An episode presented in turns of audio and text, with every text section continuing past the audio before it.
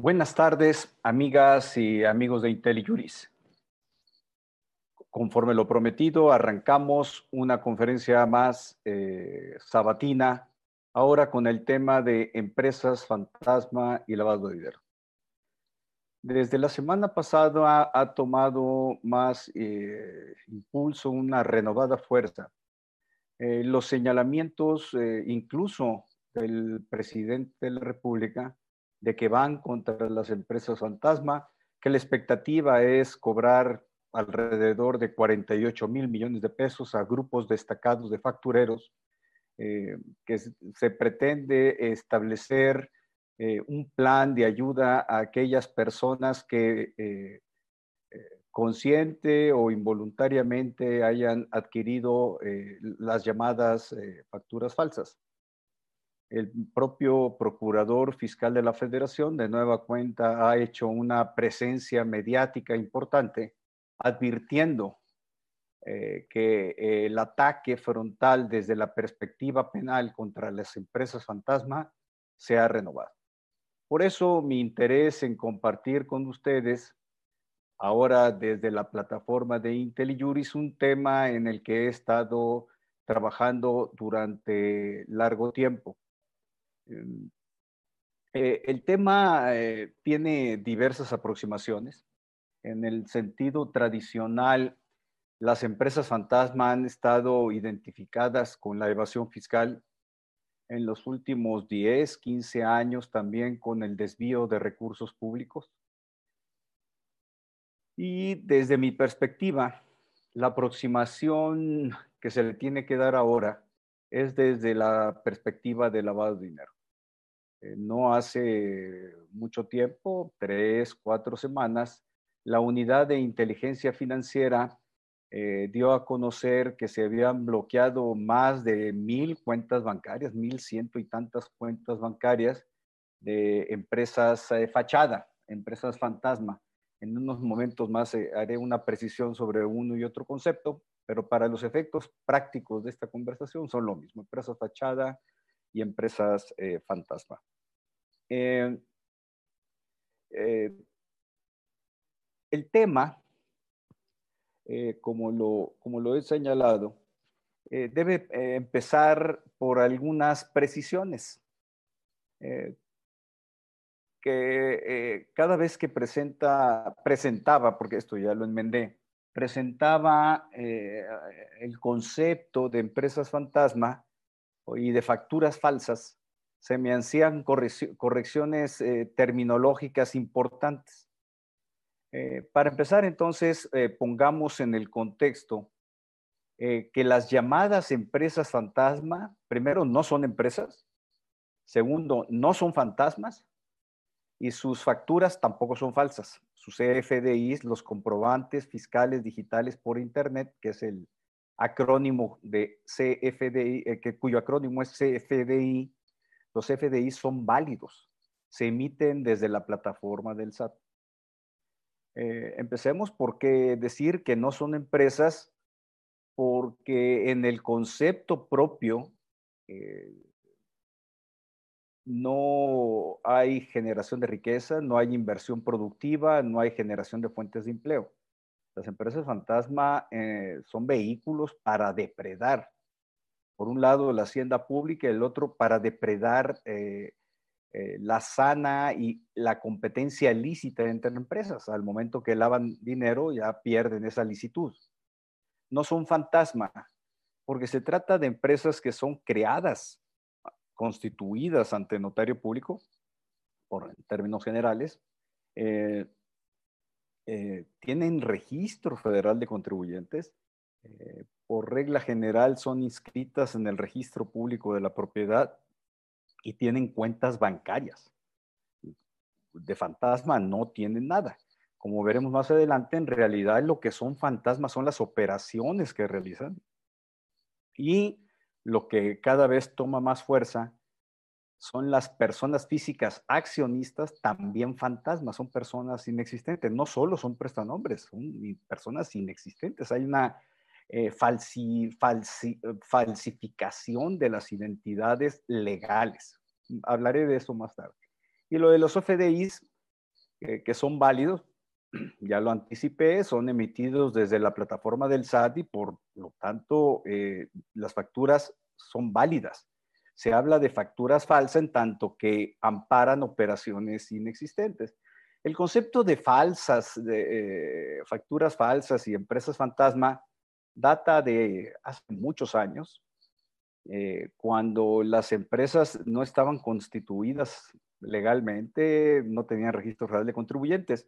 Eh, eran los tiempos en que las facturas, los comprobantes fiscales se compraban en papelería.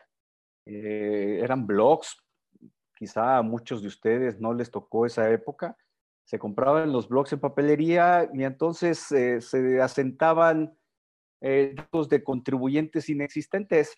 Se inventaba un nombre, eh, Federico de Hacha Pérez, espero que no existe ese nombre, Federico de Hacha Pérez, y pues, no existe, pues quién sabe, pero realmente aquí lo estamos inventando el nombre. Y el registro federal de contribuyentes, pues conociendo cómo se construía, y en aquellos años no había la homoclave, entonces, se le ponían los, las cuatro primeras letras, se le inventaba año de nacimiento, mes y día, y se tenía un registro federal de contribuyentes también ficticio, entonces teníamos un nombre ficticio, un registro federal de contribuyentes ficticio, y por lo tanto se le llamaba fantasma. Es una terminología que se maneja en otros países, en España en particular. Y las facturas se llamaban falsas porque pues, evidentemente no correspondían ni a operaciones reales ni a contribuyentes reales. De ahí viene la expresión fantasma, empresas fantasma y eh, eh, eh, facturas falsas.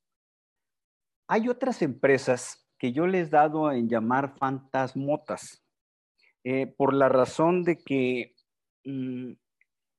mm, se falsifica, se falsea la constitución de las mismas ante notario público. ¿Qué quiere decir esto? Que los folios del notario se falsifican. Por lo tanto, las actas constitutivas de las eh, empresas son falsas. Eh, no obstante, se dan de alta en el registro federal de contribuyentes. Ya el SAT ha establecido mecanismos de control más eficientes para evitar esto, pero sí las hay. O sea, tienen existencia fiscal, más no existencia legal. Tampoco están inscritas en el registro público de comercio, eh, y, tienen cuentas bancarias. Por eso les llamo fantasmotas, en la medida de que, insisto, no tienen existencia legal, pero sí tienen existencia fiscal. Y en esta categoría, eh, que da por manejarse de manera autónoma, pero independiente, pero en realidad también son empresas fantasma, están las empresas de outsourcing. Estoy hablando del outsourcing ilegal, por supuesto, que es aquel en que eh, las relaciones laborales se simulan, se ocultan y se les da la vestimenta. Por ejemplo, en un caso particular, hay otras variedades de, outsourcing, se, se, califican como prestadores de servicios independientes. Aquí en el tema del outsourcing hay variedades muy amplias, pero eh, para mis efectos sí quiero categorizar a las empresas de outsourcing dentro de empresas fantasma, en tanto que eh, lo que se simula, lo que se falsea, no tanto son operaciones, que también se puede, puede suceder, sino la relación laboral. Eh, los trabajadores se dejan de considerar como tales para asimilarse a prestadores de servicios profesionales. Esto es mucho más amplio, no quiero detenerme aquí, sino únicamente incluir en la categoría el outsourcing ilegal eh, dentro de la categoría de empresas fantasma. En el modus operandi, que ha sido el tradicional, yo me incorporé al mundo profesional en 1980 y ya, ya existían y mis eh, jefes de aquel entonces y eh, mis maestros, los foros en los que yo participaba, se hablaba de empresas fantasma. Eh, bajo la modalidad que platiqué de los eh, comprobantes fiscales que se compraban en, en de papelería. Eh, y en aquellos años, el foco de las empresas fantasma estaba dirigido a los contribuyentes, es decir, se vendían facturas, lo que se llama vender, pero se expedían facturas, se continúan expidiendo CFDIs ahora desde la plataforma de SAT a contribuyentes y estos mediante transferencia bancaria le pagan a las empresas, eh, a las empresas fantasma. Eh, esto es eh, como opera hoy. Los pagos se tienen que hacer mediante transferencia bancaria desde la cuenta del contribuyente a la empresa fantasma. ¿Para qué? Pues para, por un lado, que es lo relevante de estas operaciones, eh, los pagos sean deducibles en el impuesto sobre la renta y el IVA que se traslada del 16% sea acreditable.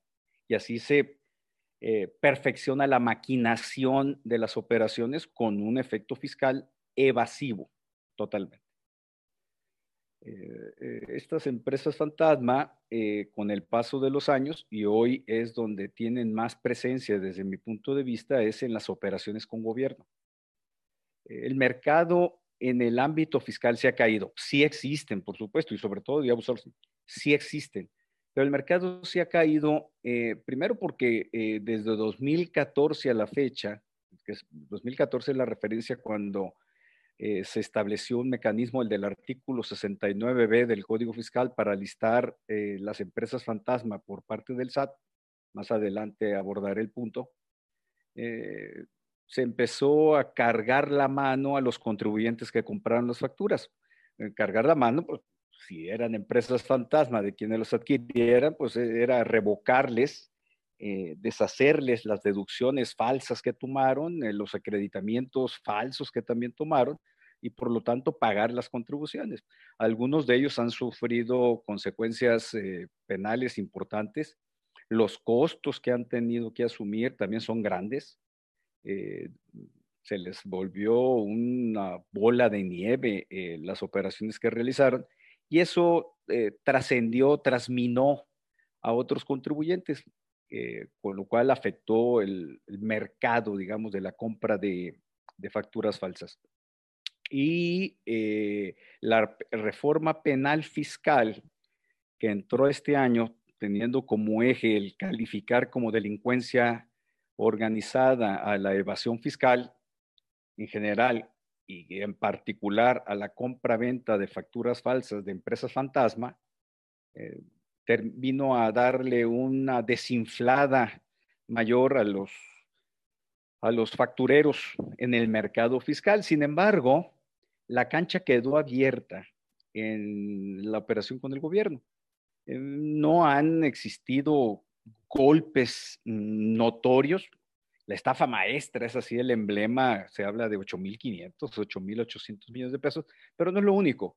Eh, vemos casos de Pemex, de otras secretarías de Estado, a nivel estatal, en el sector salud, por ejemplo, en nosotros en Justicia Justa, que presido eh, junto con Impunidad Cero, eh, hicimos una investigación eh, que comprendió 24 mil facturas falsas expedidas a gobiernos estatales y con una carencia de información muy grande. Ya hablé de ese tema aquí en otra ocasión, en donde solo respecto de 24 mil empresas, perdón, facturas eh, se tenía un desvío de 8 mil millones de pesos, equivalente a, pues, a la estafa maestra. Eh, esto habla de una práctica sistemática en el sector público. No ha existido, y más adelante también voy a abordar el tema, una mm, decisión de Estado, al igual que se hizo con los contribuyentes, de inhibir la eh, participación de empresas fantasma, la aparición de empresas fantasma en la contratación pública. Eh, luego estamos escuchando, bueno, y ahora que lo que predomina son compras directas, la cancha está abierta para estos propósitos. Eh, ya que la empresa fantasma recibe el dinero, pues viene el efecto de la dispersión. Ya cuando dispersan los recursos obtenidos por evasión fiscal o por desvío de recursos públicos de gobierno, es decir, eh, corrupción gubernamental, la siguiente etapa es cómo vamos a dispersar el dinero, cómo lo vamos a ocultar, cómo lo vamos a transferir a otras cuentas. Y al final del camino, al rato voy a hablar de una gráfica de lo que sucedió en la estafa maestra, cómo nos vamos a repartir el botín entre los que participamos en el esquema eh, delictivo. Aquí en esto que estoy presentando es hasta donde ha corrido la película de manera significativa hasta el año pasado. en, eh, este, en esta gráfica, la perdedora es la hacienda pública, federal, estatal o municipal. por el lado de los contribuyentes, la hacienda pública pierde vía ingresos que debe recaudar, evasión fiscal. Por el, lado del, gobierno, de las compras, eh, de la contratación pública, eh, la afectación de la hacienda viene por el lado de los egresos, de los pagos que se realiza a las empresas fantasma. Eh, la afectación por vía de consecuencia es doble el perjuicio que han ocasionado estas, estas empresas fantasma es mayúsculo, no se conoce las dimensiones, hay cálculos eh, de los cuales trataré de hablar algo adelante, pero siempre es en sentido especulativo porque no hay manera de, verificarlo, ni el propio SAT tiene forma de hacerlo. La expresión que yo utilizo para las empresas fantasmas es que son cárteles, cárteles de evasión fiscal, cárteles de corrupción y cárteles ahora de lavado de dinero. Eh, no aparece una empresa fantasma sola, eh, aparecen grupos, racimos de empresas fantasmas relacionadas entre ellas, sin lugar a dudas, por el lado de los accionistas, por el lado del domicilio fiscal, por el lado de los representantes legales. Eh, pero lo importante es que quienes operan, quienes son los dueños de la pelota, como llamo, los dueños del balón, a quienes podemos calificar, o así se les conoce, como factureros, nunca aparecen. Hace años sí daban la cara, aparecían como socios o como representantes legales o directamente en las cuentas bancarias. Hoy no aparecen en ningún lado. Los factureros más destacados en en los últimos 15, 20 años han sabido bien ocultar sus nombres, eh, establecer eh, una serie de empresas que, en las que no participan y en donde los recursos se diluyen, se ocultan y probablemente terminan o seguramente terminan en otros países. Por eso tenemos los Panama Papers, por ejemplo. Por, señalar algún caso, no es el único que se conoce. Por eso son verdaderos cárteles de evasión fiscal, cárteles de corrupción gubernamental y cárteles de lavado de dinero, que es el objeto de la plática es donde me quiero concentrar. Siempre se me dice, oye, ¿y se necesita la participación de muchas personas? No, realmente no, es muy fácil la operación de estos cárteles. Eh, son empresas de papel, es lo que tenemos que empezar a, considerar. Recordemos lo que señalé al principio, no hay inversión productiva, no hay capital en riesgo, no hay recursos humanos, todo es papel. En, otras latitudes se les llama empresas de, eh, empresas pantalla. Eh, aquí en México la Unidad de Inteligencia Financiera ha impulsado mucho el, nombre de empresas fachada. En otros países, se les, con Sudamérica sobre todo, se les conoce como empresas de, portafolio, eh, porque pues, caben en un, en un portafolio, ¿no? Eh, y son llevaderas para todos lados. En realidad lo que se necesitan es, grupos operativos eficientes de abogados, de contadores públicos, de notarios públicos, ciertamente, que se les carga la mano cada vez que se habla de empresas fantasma de los notarios públicos. Eh, sí los hay, por supuesto, en zonas eh, bien identificadas del país, que favorecen la constitución de este tipo de empresas, sobre todo en lo que corresponde a la identificación de los accionistas. Es en donde esto se, se entrampa, ¿no? Eh, donde ellos favorecen. Eh, y es mm, así sucedió eh, estafa maestra, donde unos prestanombres aparecían y realmente eh, por las características y el nombre, pues la identificación no correspondía con el nombre que se estaba asentando en las actas. Eh, es, un tema complejo. Eh, poquitos abogados, poquitos contadores y poquitos notarios pueden constituir decenas de miles de empresas fantasmas. Eso no, no tiene problema.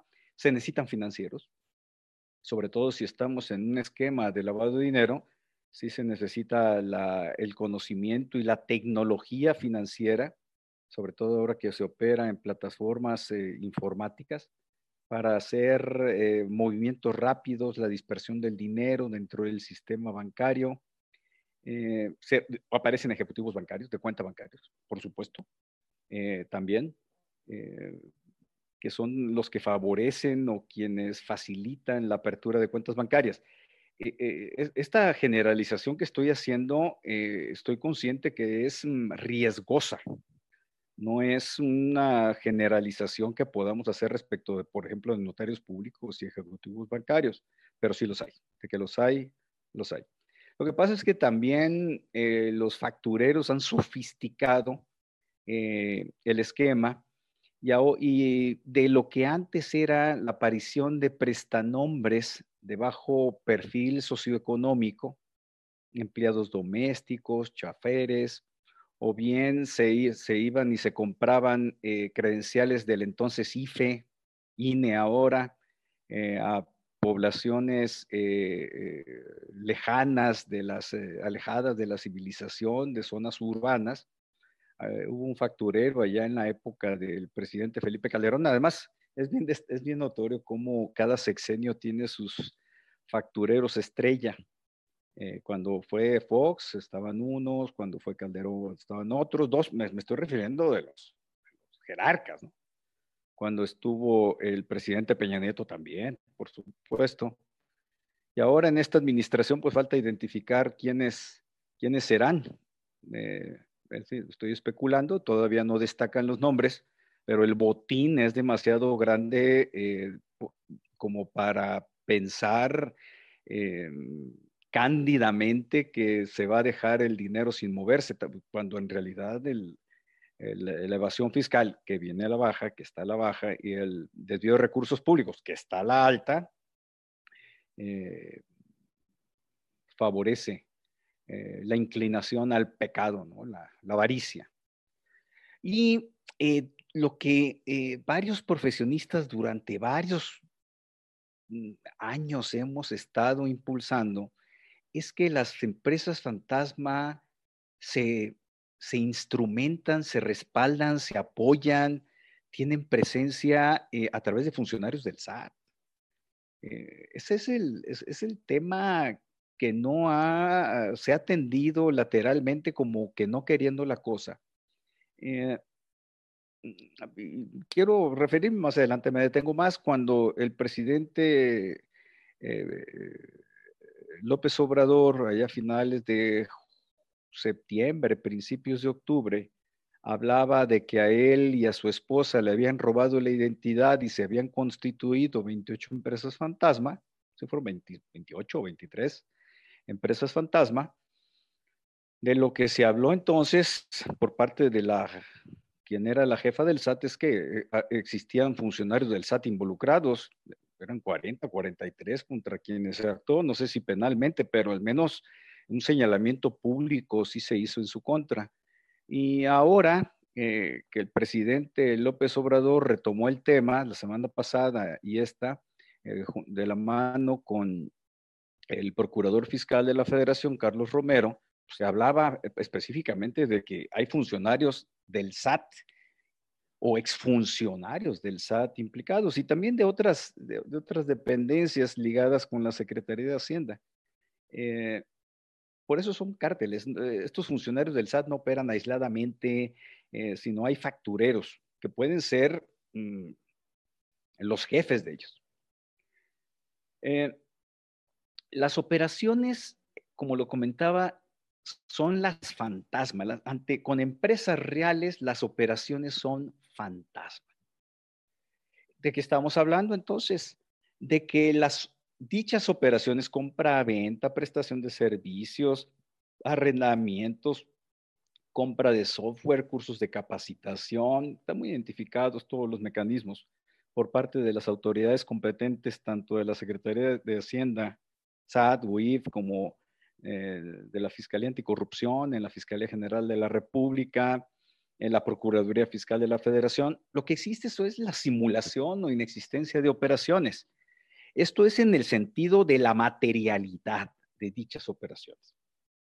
Eh, porque si nos vamos a la formalidad, al papeleo, pues nos vamos a encontrar que están, en el caso de, contribuyentes, pues hay contratos de prestación de servicios, hay expedientes armados, cartas van, cartas vienen, eh, correos electrónicos van, correos electrónicos vienen. Entonces, desde el punto de vista de la formalidad legal, las operaciones existen pero desde el punto de vista de la materialidad, lo que se dio es, un, hay una inexistencia de estas operaciones, una simulación.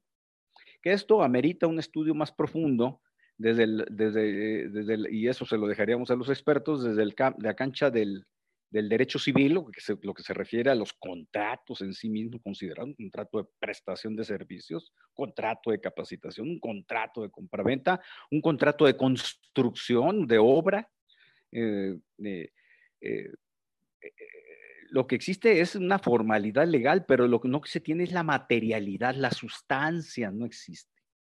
si nos vamos del lado de la contratación pública, no debe extrañar por ello que el año pasado, principios del año pasado habrá sido, el presidente López Obrador haya señalado que existían 200 hospitales como cascarón, ¿verdad? Eh, puede ser por varios motivos, pero ciertamente, y eso con base en la investigación que nosotros realizamos y que publicamos en febrero de, este año, pues es que porque pues, son uh, obras fantasma, justo de lo que estoy diciendo, operaciones fantasma, las obras son fantasma, cursos de capacitación fantasma, y esto en añadido que tienen un sobreprecio, entonces el golpe es doble, es un, un, hospital fantasma con un sobreprecio inflado, que eso sí es real porque se paga, y por lo tanto eh, eh, se carece de una materialidad. Por eso lo que tenemos que considerar en lo que ahora, y así lo enfaticé al principio, ¿no? Lo que tenemos que ahora considerar es que las operaciones son fantasmas. Y en esto aparecen dos grandes rubros. Uno, las listas del SAT, eh, que se publican conforme un famoso artículo 69b del Código Fiscal. Este establece un procedimiento para, eh, para eh, determinar una presunción. Se presume que las operaciones son inexistentes o simuladas si, si aparecen en las listas las empresas fantasma del 69b. Entonces, tenemos la empresa fantasma 1 SADCB que celebra operaciones con Luis Pérez de Hacha. Es decir, yo simulamos un contrato, pongamos, de prestación de servicios eh, profesionales. yo, Luis, recibo el servicio, yo les pago, nada más que el servicio nunca existió. Pero como esa empresa está en el artículo 69b del Código Fiscal, entonces el SAT presume que la operación existente, que carece de materialidad, que es como se le llama técnicamente en el mundo fiscal, y por lo tanto, eh, eh, la deducción de, correspondiente a mi pago y el acreditamiento del IVA que corresponde a mi pago se declaran improcedentes y tengo que pagar las diferencias que resultan de deshacer la deducción y de deshacer el acreditamiento. Eh, ¿qué mecanismo, ¿De qué mecanismo parte este artículo? Básicamente de considerar bajo los criterios de riesgo que tiene el Código fiscal de la, eh, maneja la Secretaría de Hacienda, eh, el SAT en particular, eh, los criterios de riesgo, pues por el objeto social de las empresas, por los, los, bloques de accionistas que aparecen en varias empresas, los domicilios que tienen, que por cierto antes aparecían en zonas acá rurales, suburbanas, hoy aparecen en zonas con, urbanas de perfil medio alto, alto, inclusive en donde están alojadas 50, 100, 200 empresas fantasma. Ese es el mecanismo, es un procedimiento, abajo lo señalo rápidamente, no me voy a detener, de facultades de comprobación del artículo 42 del Código Fiscal de la Federación o de facultad de gestión del artículo 63 del Código Fiscal. Lo pongo entre signo de interrogación porque la primera sala de la Suprema Corte de Justicia de la Nación, una sentencia realmente muy mala, pero eh, muy mala porque no quedó claro si era el 42 o el 63, aunque todo deja ver que es un artículo 42, eh, se declaró inconstitucional las listas del SAT del 69B. Es una sentencia que ha pasado desapercibida, pero que es eh, un golpe seco a todo lo que constituye el 69B.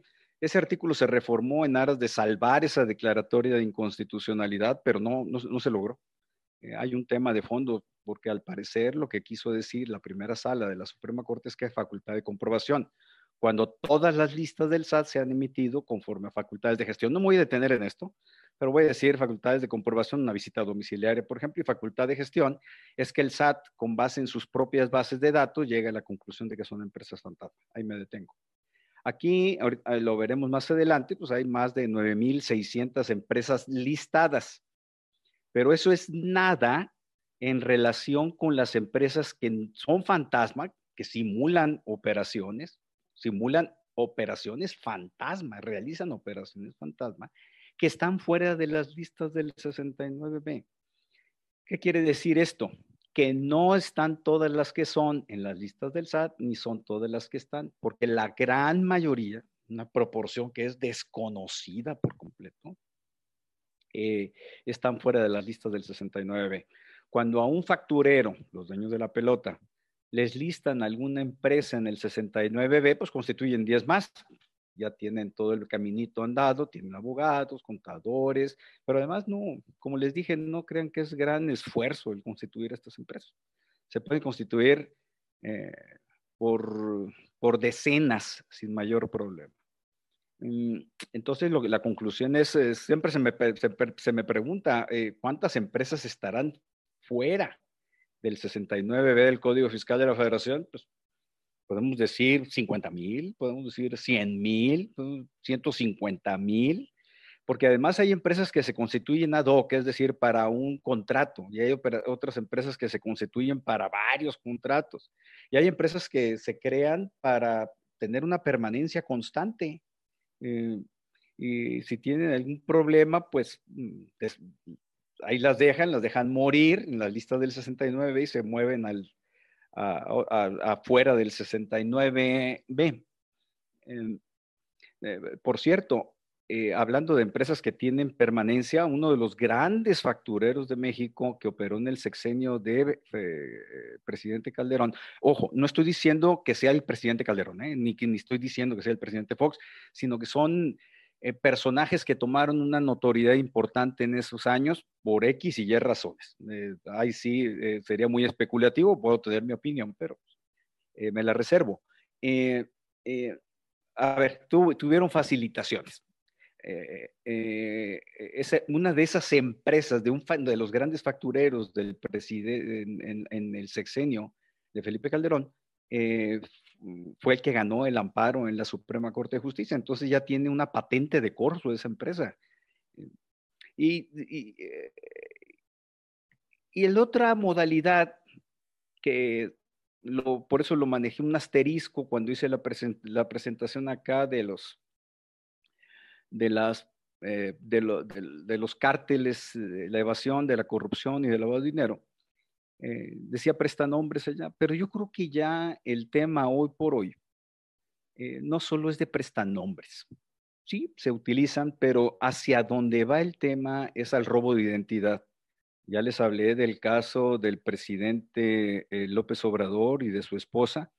Y otro antecedente remoto que para mí era el emblemático hasta que el, mm, el presidente López Obrador hizo el señalamiento es que a un jefe del SAT, estando en funciones, no era ex jefe del SAT, era jefe del SAT, le robaron la identidad precisamente en Zapopan, en Jalisco.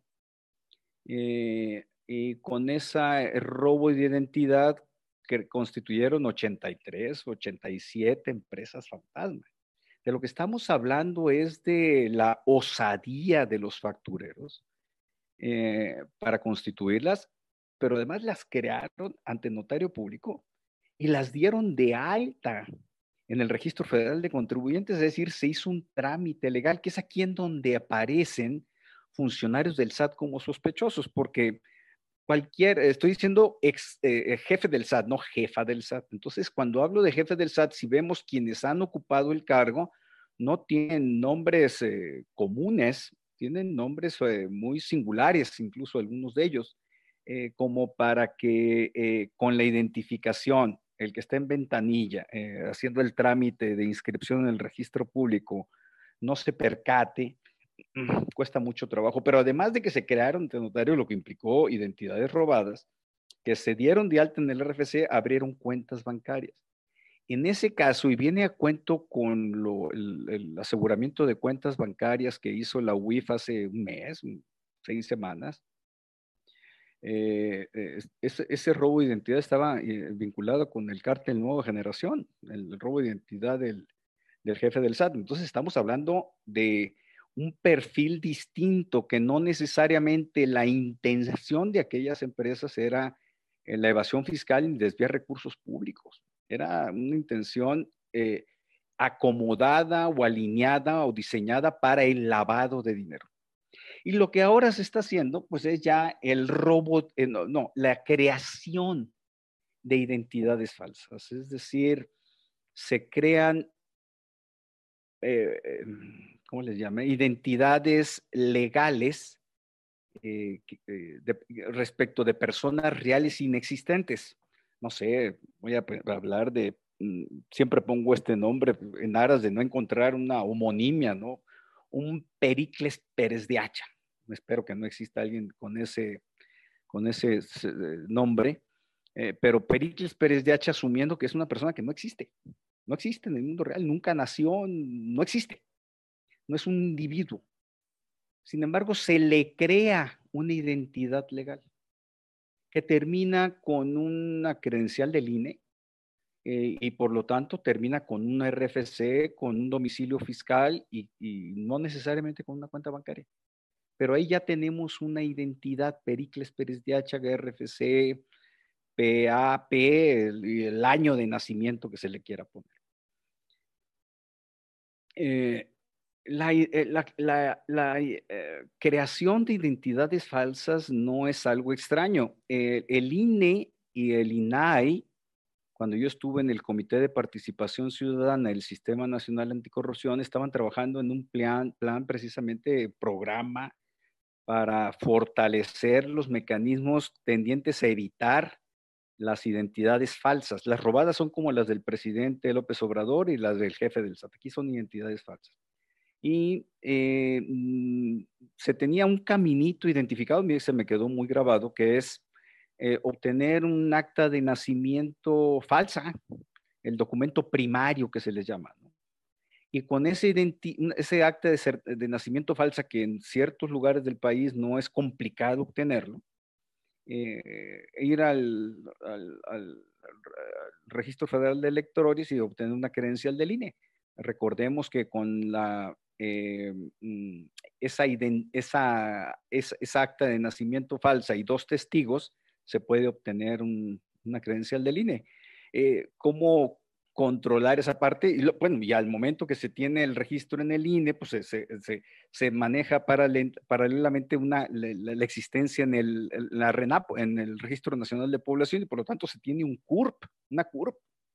Y ahí ya quedó creada una identidad falsa es hacia allá en donde se está moviendo una parte de este tema. ¿Cómo frenarlo? Caray, eh, si nos vamos al, pasaportes, ya empieza a existir pasaportes con identidad, identidades falsas. Ojo, los pasaportes son oficiales, son documentos públicos, no son, no son pasaportes falsificados. Lo que está falsificado es la identidad.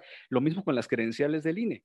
Por eso, cuando una Pericles, la persona que se hace llamar Pericles Pérez de llega al banco y se llega al banco y se le pide la identidad, se entra a la base de la identificación de la credencial del INE, se entra a la base del INE y Pericles Pérez de Hacha existe existe en las bases del INE, no existe en el mundo real. Bueno, existe una persona que se ostenta como Pericles Pérez de Hacha.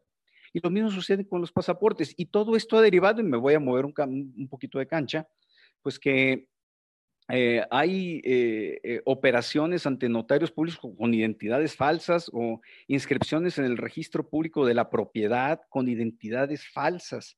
Eh, ya se volvió, es, es, un, es, un, problema creciente que se volvió ya, se está en aras de volverse crítico, porque ya no estamos hablando de empresas fantasma, que sí, que son las operaciones simuladas, pero lo que el problema de fondo son las identidades falsas, identidades robadas, eh, con las implicaciones que esto puede tener.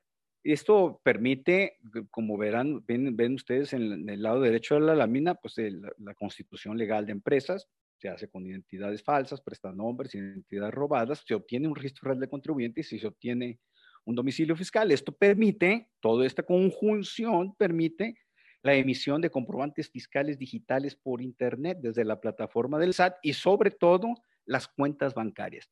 Y para mí este punto de las cuentas bancarias se vuelve fundamental en el tema de las empresas fantasma. ¿Por qué? Porque las empresas fantasmas, si tienen por vocación la dispersión de recursos, una cosa es que los obtengan de, evasión fiscal y desvío de recursos públicos, pero no solo es para eso.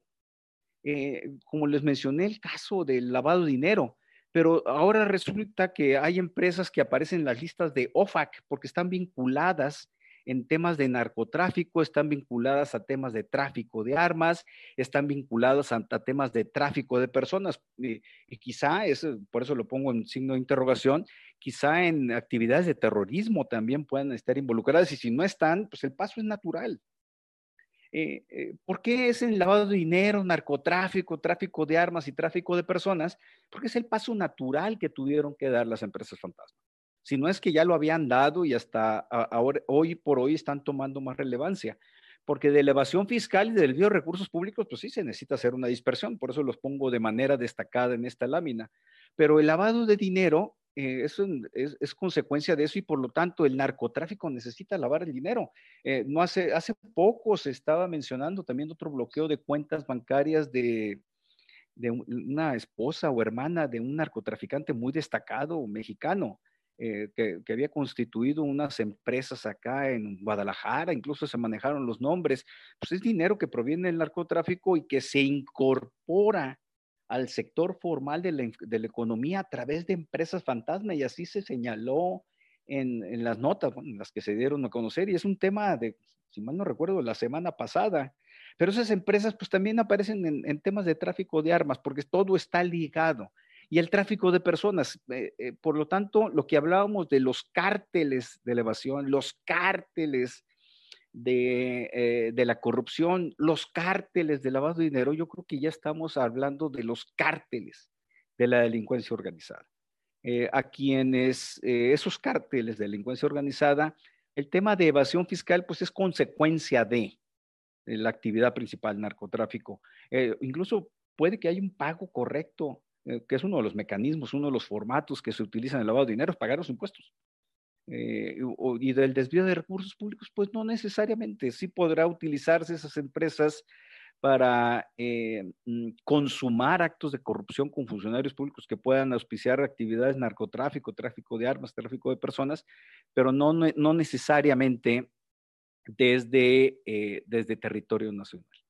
Miren, aquí está un caso que les quiero poner de la estafa maestra, eh, que puedo ponerles algunos otros, pero para mis efectos este es el, el relevante mm, por, la gráfica. Esta, gráfica es de la Auditoría Superior de la Federación, no es una construcción mía. Probablemente no alcancen a verla bien, pero bueno, no, tuve manera de, de presentarla. Miren, del lado izquierdo aparece Sol y Universidad Autónoma de Morelos. Se hace un entramado de, de contratos, un servicio integral de trabajos de apoyo complementarios para el levantamiento eh, de beneficiarios, eh, pensión para adultas mayores, etcétera. Servicio integral de orientación. Eh, la, prestación de servicios, como son intangibles, pues es más fácil falsearlos, ¿no? Si, si, estamos hablando de que las obras de hospitales se falsean, son obras fantasma, cuanto, cuanto más en, en relación con prestación de servicios. Y luego aparecen dos empresas, eh, perdón, de la Universidad del Patronato eh, de Universidad Autónoma de Morelos con sede Sol, y ya viene la dispersión de recursos. Eh, el, acto de corrupción, la simulación está entre sede Sol, la Universidad Autónoma de Morelos, y luego ya se necesita hacer la dispersión de recursos, no para un propósito empresarial, sino para ocultar el dinero y vamos viendo cómo hay una primera capa, una segunda capa. Algunas de estas terminaron en los listados del artículo 69b del Código Fiscal, eh, otras no. Esta es una lámina, la más sencillita de las que eh, publicó la, Auditoría Superior de la Federación. Hay unas mucho más elaboradas donde empiezan, aparecen 20, 30 empresas fantasma en varias capas. Aquí son, ¿qué? Unas cuatro o cinco capas. Y si ven al final, Esquer Servicios Construcciones eh, mm, eh, eh, recibe una cantidad total de 350 millones de pesos de los cuales entrega a Integradora de Capital Humano 106 millones de pesos. Una regla de tres, 350 millones de pesos son, perdón, los 106 millones de pesos entregados a Integradora de Capital son el 30% exactito de 350 millones de pesos. ¿Esto de qué habla? De que pues, se repartieron aquí el botín, 30% de comisión a Integradora de Capital Humano, 70% para escribir servicios. Aquí, ¿a dónde se fue el dinero? Esa es la otra pregunta. Esto no se va y se saca del banco así, en efectivo. Eh, podrás ser, está, complicado. Eh, primero, pues, porque el banco no, no tiene necesariamente esa cantidad de dinero. Eh, pero en muchos casos lo que se tiene identificado es que este dinero se fue al extranjero. Entonces son transferencias bancarias que se hacen en otros países y desde esos otros países, pues se hace eh, el reparto del Twin, y allá también aparecen empresas de papel, empresas eh, fachada, eh, con claves, etcétera, ¿no? Ya también muy complicado dar con los verdaderos dueños de la pelota. Y si estamos hablando de lavado de dinero, pues fácilmente podemos identificar que ese dinero y otro más es utilizado por la delincuencia organizada precisamente para el financiamiento en la compra de armas de fuego, eh, lavado de dinero internacional, eh, etcétera. O bien eh, financiar actividades ilícitas vinculadas al narcotráfico en otros países. Esa es la relevancia que tienen las empresas fantasma. Hablé hace unos momentos de las personas fantasma del lado derecho, que es la nueva modalidad. Pero del otro, del lado izquierdo estoy hablando de sociedades. Mm, estas empresas, sociedades simplificadas por acciones, perdón, sociedades por acciones simplificadas, las SAS, que se constituyen por Internet, son un mecanismo ideal para dispersar recursos. No pueden celebrar operaciones por altos volúmenes. ¿Cuánto es? 6, 8 millones de pesos. Nada pasa si, si facturan 40, 50 millones de pesos, pues después las dan de baja pero esto eh, favorece mucho y el SAT lo tiene bien identificado en la problemática que representan estas sociedades simplificadas. Si de suyo, si de por sí, cuando eh, el SAT eh, cierra algunas oficinas para el registro de, contribuyentes porque les llegan camiones de personas a inscribirse, cierra las oficinas, la cierra en, aras de bloquear porque lo califica como una actividad sospechosa, riesgosa en el manejo de identidades robadas o de personas, de, personas fantasma.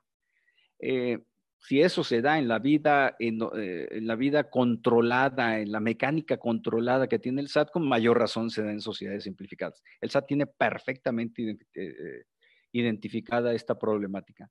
Y ahora están las fintech, este tipo de sociedades, en donde incluso el, Mm, hay dos tipos de financiamiento colectivo y los fondos de pago electrónico. Esto incluso se quieren manejar eh, criptomonedas. El Banco de México no lo ha autorizado, pero como que eh, se tiene que revisar bien el mecanismo, eh, porque si además las fintechs se crean bajo mecanismos muy singulares, conforme lo comentan los especialistas en este tema, si metemos el tema de las criptomonedas, pues ya definitivamente la consumación o la facilitación de lavados de dinero eh, se, llevaría a niveles muy elevados. Yo no digo que no se permitan estas sociedades, sino que hay que tomarlo muy en cuenta con todo este modelo de personas fantasma, operaciones fantasma y empresas fantasma. No es eh, un tema que se deba ver solo desde el ámbito bancario, como tiende a hacerse. ¿Qué pasa? Eh, si ustedes ven, como lo mencioné un, rato, hace unos momentos, eh, de las listas del 69B, miren, aquí está la actualización de 9.561 definitivos y 963 presuntos. Esos presuntos, la mayoría, un porcentaje muy bajo queda fuera, la mayoría se convierte en definitivos. Entonces ya estamos hablando propiamente de mm, casi 11.000, eh, 10.500 empresas fantasma. Mm, y el número va creciendo. Pero fuera, eh, fuera, fuera del 69B, pues tenemos un número eh, indeterminado. Las del 69B, ¿quién las determina? Ya quedamos que eh, es el SAT. pero fuera del 69B también es el SAT.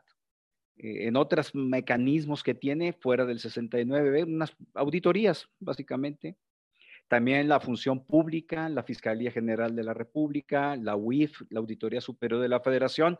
La Auditoría Superior de la Federación fue la que descubrió la estafa maestra, no fue el SAT, fue la Auditoría Superior de la Federación. Y las listas del 69B, el, el Código Fiscal establece consecuencias muy, muy determinadas. Primero, es una resolución firme, goza de presunción de legalidad. Segundo, invalida todos los FDIs que haya emitido la empresa fantasma. Por lo tanto, si yo, Luis Pérez DH, recibí una factura, un CFDI de una empresa fantasma, pues ya al momento que quede invalidado el CFDI, pues yo me quedé sin deducción en el impuesto de renta y sin acreditamiento en IVA, tengo que pagar. Y tiene efectos retroactivos. Eh, es decir, todas las operaciones que hacia atrás haya celebrado la empresa fantasma quedan sin efectos. Todos los FDIs, por lo tanto, quedan anulados. Es una es una afirmación fuerte, es una resolución firme. Esto es bien importante por lo que voy a señalar adelante. Las listas del 69B solo tienen efectos en el mundo fiscal, no producen efectos en el, en, el mundo de la anticorrupción, la Ley General de Responsabilidades Administrativas, la contratación pública, eh, mm, la codificación penal, no estoy diciendo que se reforme, si únicamente estoy apuntando, no tiene efectos esas listas. Por lo tanto, en lo que señalábamos hace un momento, de que eh, eh, esa resolución firme de las listas del 69B solo invalida, tiene efecto, invalida los FDIs y tiene efectos retroactivos en relación con deducciones y acreditamiento de, impuestos. No tiene alguna repercusión directa. Se puede armar de otra forma, por supuesto, pero no tiene la causalidad automática que opera en materia fiscal. Tampoco las listas del 69B tienen efectos en, directos causales en el mundo del lavado de dinero, lo cual a mí me parece que es, pues la normatividad está incompleta. Si la vocación de las empresas es lavar dinero, lo que resulta más complicado es que sí produzca todos los efectos en, el mundo fiscal y no en el de lavado de dinero. ¿Qué tendría que suceder? Bueno, pues que si en el, en el mundo de lavado de dinero eh, tendría que haber una calificación, una exclusión, una, una precisión que incluso llevara en automático al aseguramiento de activos, en automático, por parte de la UIR, al, aseguramiento de activos de, de, eh, las, eh, de las empresas fantasma y si se logra identificar, no tiene caso perderse en el mundo de los prestanombres ni de las facturas falsas, de este, las identidades falsas, no se llega a ningún lado. El aseguramiento de activos de quienes realmente hayan sido identificados como los dueños de la pelota, que yo le llamo. Difícil, por supuesto, pero ah, esto tendría que tener, por ejemplo, una repercusión en el sistema bancario. No hay repercusión alguna. En los modelos de riesgo que tienen las instituciones que componen el sistema financiero, sí aparecen las listas del 69B, pero no es en automático. Eh, en la investigación que realizamos, fíjense nada más, en la investigación que realizamos de las, eh, eh, la epidemia en el sector, la epidemia de las empresas fantasma en el sector salud, lo más paradójico con lo que nos topábamos, y ahí fue donde eh, lo constatamos y es, es real, es que las empresas fantasma aparecen en las listas del 69B del Código Fiscal de la Federación y las mismas sigan operando en el sistema bancario. Es decir, sus cuentas siguen activas. Ya no emiten CFDIs, pero si el objeto es lavar dinero y todo el dinero está bancarizado, debemos de quitar aquella idea de que eh, el gobierno paga en efectivo y los contribuyentes pagan en efectivo. No, se paga todo a través del sistema bancarizado. No van a andar circulando 8.500 millones de, empresas, de, pesos de la estafa maestra en efectivo. Eh, no hay eh, es decir, no hay una caja registradora en, sede sola, así como que tengan, aquí están los 8.500 millones de pesos. Todo está bancarizado, todo. Y lo vimos en una de las láminas que aparece. Pero la gran paradoja es que aparecen en las listas del 69B y las empresas siguen funcionando en el sistema bancario. ¿Qué se tiene que hacer? Pues algo, algo se tiene que hacer. El congelamiento de cuentas bancarias, el aseguramiento de cuentas bancarias, pues tiene su complicación, lo sé, eh, hay bancos que cuando aparecen sus clientes en el 69B cancelan las cuentas bancarias y les regresan el dinero. Pero bueno, pues eso no, pero eso es un paso adicional en el lavado de dinero. Pues aquí está tu dinero, ¿no? Que tenías en mi cuenta bancaria. O aquí está tu cheque de caja para que lo hagas efectivo en otros bancos. Eh, los bancos tienen la identidad eh, de quienes aparecen como accionistas, como aparecen como representantes legales y sobre todo quién es el tercero autorizado. Si estamos hablando de identidades falsas, realmente el que tiene el control del dinero es el tercero autorizado, que es el que maneja el token famoso. Ese es el que, el que tiene el poder. Eh, a mí, eh, eh, yo he propuesto varias veces que el, el, el ataque que de las empresas fantasma persiguiendo los activos se tiene que instrumentar o cerrar, más que instrumentar, desde el lado de los bancos.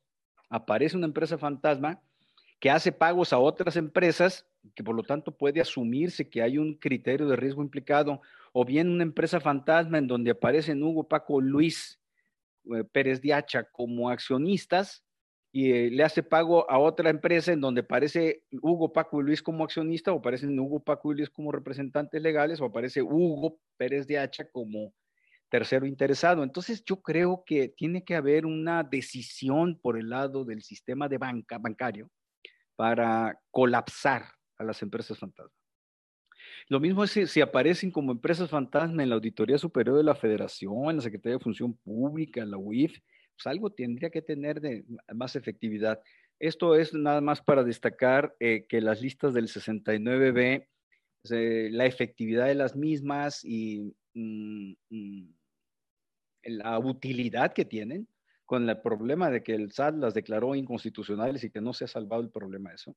Eh, perdón, en la Suprema Corte las declaró inconstitucionales y que no se ha salvado el problema, eh, presentan, ¿no?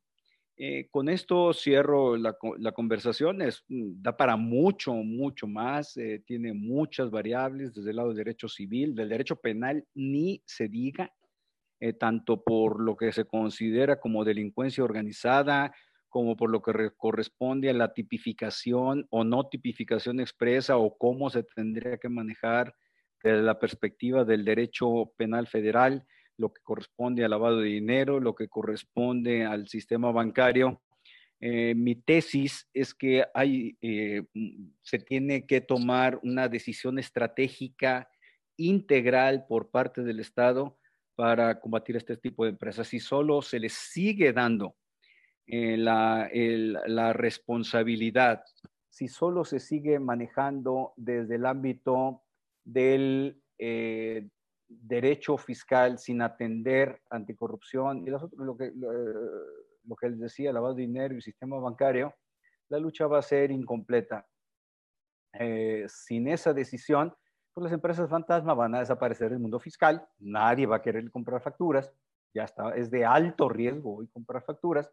Eh, las empresas fantasma, los factureros se moverán terminarán de moverse a la contratación pública y sobre todo en donde está una cancha que todavía no ha sido cerrada la pinza ni atacada con decisión y que tiene otra problemática son las empresas de outsourcing, el, outsourcing ilegal, el outsourcing negro que se les llama. Eh, con esto cierro la charla. Eh, veo que hay un buen de preguntas que me están haciendo. Eh, trataré de eh, Uriel García de responder algunas de ellas. Uriel García dice, los biométricos que se toman tanto en el INE como en el SAT no son suficientes para evitar una doble identidad o en su caso el, robo de la identidad. No, son insuficientes, eso ya está demostrado. Pasó con me quedo con el caso del presidente López Obrador y de su esposa. Eh, se le robó la identidad y los datos biométricos, la fotografía, los datos biométricos, todo, correspondían a la persona que lo robó, no al presidente López Obrador.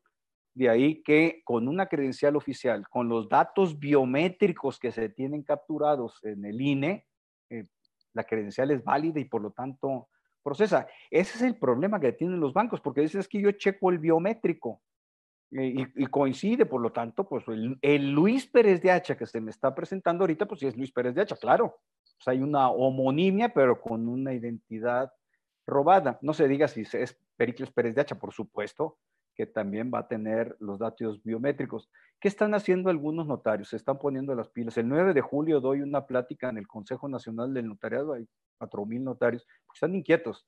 Cada vez que hay una empresa fantasma se voltea a ver a, las, a los notarios.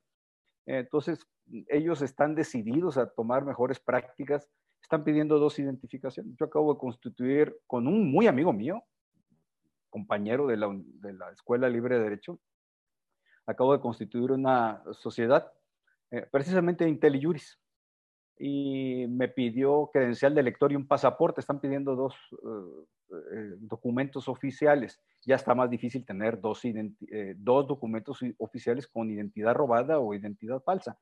No quiero decir que mucho, pero ya se, se entorpece más. le dije, bueno, Toño, si sabes que soy yo, me dijo, ¿sabes qué? Es, es, es por política, cumplo este protocolo y así estamos tranquilos tú y yo. fue buen punto, entonces aquí está. Y, me dijo Toño, este, José Antonio, eh, es que mira, luego, luego, se nota, porque si alguien me llega con su credencial de línea y yo le pido otra credencial, pues ya no vuelve. O bien, en tu caso, me, das el pasaporte y me das licencia de manejar, me das la credencial del COSPO, del SAM, es decir, no hay una resistencia, es hasta de actitud que los notarios se dan cuenta se están moviendo hacia allá eh, mm, de manera eh, importante. Eh, en, el, sector bancario hay que hacer esa misma lucha de la doble identificación. se habla de que hay una complicación en las operaciones bancarias, pero bueno, estamos hablando de lavado de dinero, estamos hablando de robo de identidad. y el sistema bancario de suyo está ya muy cargado con obligaciones. Entonces, poner un mecanismo de control a todo el sistema bancario yo creo que es, una medida indispensable, no es sugerida al nivel que se tiene, como los notarios lo están haciendo, es una medida indispensable para ellos, para proteger su actividad y para asegurar las operaciones de que no hay operaciones fantasma. Pero bueno, me extendí, Uriel, muy, eh, Aquí me preguntan eh, que si puedo profundizar en la inconstitucionalidad de las listas del 69B de la Suprema Corte. Les digo, no quedó claro porque es una pésima sentencia de la Suprema Corte. tan mala es que no sacaron tesis publicada. Esa lista del 69 lo ve lo que dijo la Corte, o más bien lo que parece ser que la Corte quiso decir, pero con una línea clara en ese sentido, es que para, emitir las listas del 69B, el SAT tiene que ejercer una facultad de comprobación del artículo 42 del Código Fiscal, es decir, una visita domiciliaria, una revisión de gabinete o bien una revisión electrónica. Si el SAT, como lo hace hasta la fecha, ejerce una facultad de gestión, es decir, administra base de datos y de ahí emite las listas, eso es lo que el SAT consideró que es inconstitucional. Perdón, la Suprema Corte consideró que es inconstitucional. El tema es que se tiene que de la, todas las listas desde enero de 2014 hasta la fecha del 69B han sido emitidas no en uso de una facultad de comprobación del artículo 42, sino una facultad de gestión del artículo 63 del, del Código Fiscal de la Federación. Norma García dice que es una gran mafia, sin duda. No se ha dimensionado adecuadamente. Yo digo que ya son los cárteles de la delincuencia organizada utilizando empresas fantasma como un instrumento más de carácter financiero, ese sí, muy poderoso, necesitan tener el dinero bancarizado para este, eh, eh, operar el dinero, eh, pues, dispersar el dinero y administrar el dinero. vemos que a nuestros diputados no se les prende el foco para ampliar las provisiones de la factura falsa y que no solo tengan efectos en el ámbito fiscal. Ese es un gran tema eh, que apunta Alfredo Cabrera, sin lugar a dudas. Ese paso se tiene que dar, se tiene que dar en el Comité de Participación Ciudadana. Impulsamos mucho el tema, eh, se perdió en la agenda legislativa, se le llegaron a producir algunos documentos que cubrían todo el espectro, pero también debemos entender que hay resistencias naturales, eh, sin señalar a nadie, pues, no sabemos quiénes están metidos como factureros en el tema de las empresas fantasma y como dije, hay mucho dinero. Miren, hay un caso que yo pongo, eh, ¿por qué me enteré? Pues porque me tengo que enterar, pues, estoy en esto y me llega la información y me llegan los datos. Lo que pasa es que no puedo manejar nombres, pero una sola empresa fantasma, una sola empresa fantasma, en el sexenio pasado facturó más de 100 mil millones de pesos a Pemex. Eh, o sea, la empresa, ¿cómo se llama? La estafa maestra eh, palidece, ¿no? Eh, felicitaciones, agradezco mucho las porras, las felicitaciones. Luis Armenta, un buen amigo de Culiacán, un gran amigo. A la, fecha, a la fecha existe algún criterio del Tribunal Federal de Justicia Administrativa, un órgano jurisdiccional que defina el concepto de materialidad de la operación, sobre todo tratándose de contratos de prestación de servicios, ¿Cuál sería el criterio para acreditar la materialidad en contrato de servicios? Em, la sala de fondo, de la conocida sala de fondo del Tribunal Federal de Justicia Administrativa, que yo sepa, que conozco, tiene un par de sentencias en donde señala las condiciones de materialidad de las operaciones. Eh, mm, el paso está riesgoso. Eh, lo que quiere decir aquí el abogado Armenta, eh, mi querido Tocayo, eh, lo que quiere decir es que si el SAT, con base en listas del 69 o fuera del 69, dice este operación este, esta operación es simulada es inexistente, carece de materialidad, le, el contribuyente, yo Luis Pérez de Hacha, que recibí la factura, tengo la carga de acreditar que la operación es, es existente. Entonces tengo que acreditar la materialidad. Lo que pasa es que si bien en la sala de fondo del Tribunal Federal de Justicia Administrativa ha determinado algunos criterios para identificar esa materialidad, no hay un concepto legal, primero. Y segundo, es un eh, juego de alcánzame si puedes. Eh, yo muestro, Luis, documentos 1 a 5 y entonces me dice, no, es que te faltó del 6 al 10. Eh, exhibo adicionalmente los documentos 6 al 10 y me dice, no, es que te faltó del 11 al 20. Y así, vaya, vamos en el 99. Entonces, por eso yo le llamo un alcánzame si puedes. Yo estoy en contra de que se haga el listado. Yo creo que eh, para poder cuestionar la materialidad fuera del artículo 69b, tiene que haber algún indicio de evasión, algún indicio de la, de la carencia de materialidad, como por ejemplo que el proveedor de los bienes o servicios no haya pagado impuestos o que la empresa de outsourcing no haya enterado las retenciones, los impuestos que corresponden. Es un, es, un gran tema, ese tendríamos que ah, eh, abordarlo. Mm, eh, María de la Luz eh, felicita, mucho que hacer, sí, María de la Luz, gracias. ¿Cuánto tiempo es retroactiva la invalidez del CFDI de una empresa listada en el 69. Qué buena pregunta, ¿eh? ¿eh? esta la hace Efraín Reséndiz, otro buen amigo de la pesca. Eh, no hay un límite de, retroactividad. Eh, apenas estamos llegando a ese, ese punto. cuando salió la reforma de 2014 y las primeras listas se decía que no se podían aplicar hacia atrás de 2014, es decir, 2013, 2011, 2012, etcétera. Eh, la segunda sala, en ese lado, dijo que se podían aplicar hacia atrás. Eh, la retroactividad, por lo tanto, de la invalidez de los FDIs hoy no está eh, limitada. una respuesta simple en este momento, Efraín, sería que nada más por cinco años. nada dice que pueda ser por más, dado que es el tiempo ordinario, normal en que se operan los temas fiscales de caducidad y de prescripción, pero no hay, no hay. Eh, pero, por un lado. Y por el otro lado, eh, se podría extender hasta 10 años porque hay un supuesto de excepción en el Código Fiscal, no relacionado con esto, sino con caducidad, en que cuando se utilice documentación falsa, podemos entender que los FDIs, en tanto que amparan operaciones simuladas o inexistentes, son falsos. La materialidad se podría ir más para atrás. Muy dudoso lo que estoy diciendo, ¿eh? lo reconozco, pero bueno, nada más rebotando aquí ideas, me parece una pregunta interesantísima. Me pusiste a estudiar, me vas a poner a estudiar, Efraín, con, con este tema. Mm, bueno, pues aquí aparece como Huawei Gen 9 Prime 2019. Quien sea, le mando un saludo. También se le debe dar seguimiento de forma integral a las observaciones que al respecto se hagan, por ejemplo, de la Auditoría Superior de la. Sí.